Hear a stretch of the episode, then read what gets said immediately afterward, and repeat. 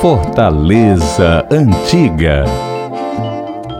E outro dia, dentro da Fortaleza Antiga, eu falei que muito jovem gostava de jogar futebol com amigos na calçada do Inacinho Parente, onde hoje é o Colégio 7 de Setembro, do doutor Edilson Brasil Soares. Eu era keeper, goalkeeper, goleiro, e não tinha medo. Era goleiro, assim, afoito. Não era um paredão, como chama hoje em dia, mas tinha coragem de tainhar nos pés do adversário. Quando os goleiros, quando o famoso Osiris tinha um estilo próprio e não espalmava, pelo contrário, ele champlava. Sabe o que quer dizer champlar? É aquela pegada, o cara pega de encontro ao peito. Lembra o Caíto Centerford com a boina, indumentária usada por todos os Centrefor. Vilmar Moreira, ponto esquerda, era conhecido e admirado, era fintador. Ele e o Adelmar. E o Balmi, dono da bola, dono da bola mesmo, literalmente. Tinha que jogar sempre, não? Ele gostava de atuar na ponta direita e certo dia fez um gol de barriga. Ele era bem gordinho. O Siderúrgica era o time da Rua do Imperador e participava de pelejas no campo do Fortaleza, na mesma rua, na esquina da Domingos Olímpio e posteriormente na 24 de maio, com Meton de Alencar.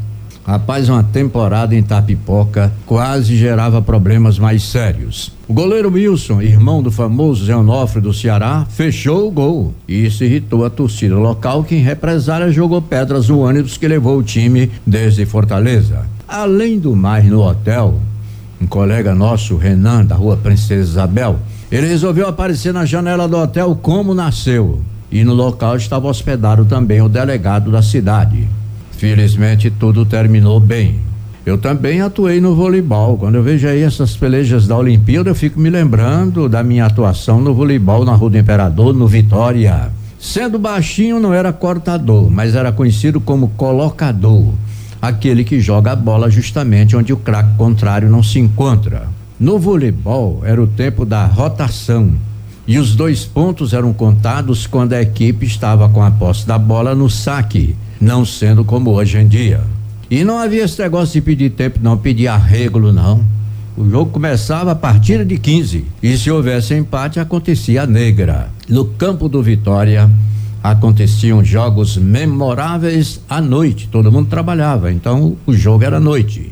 Mas a minha carreira de craque do futebol e do voleibol foi efêmera. Principalmente quando comecei a trabalhar nas casas novas, como contínuo, e na Secretaria do Interior da Justiça, como mensageiro referência 4.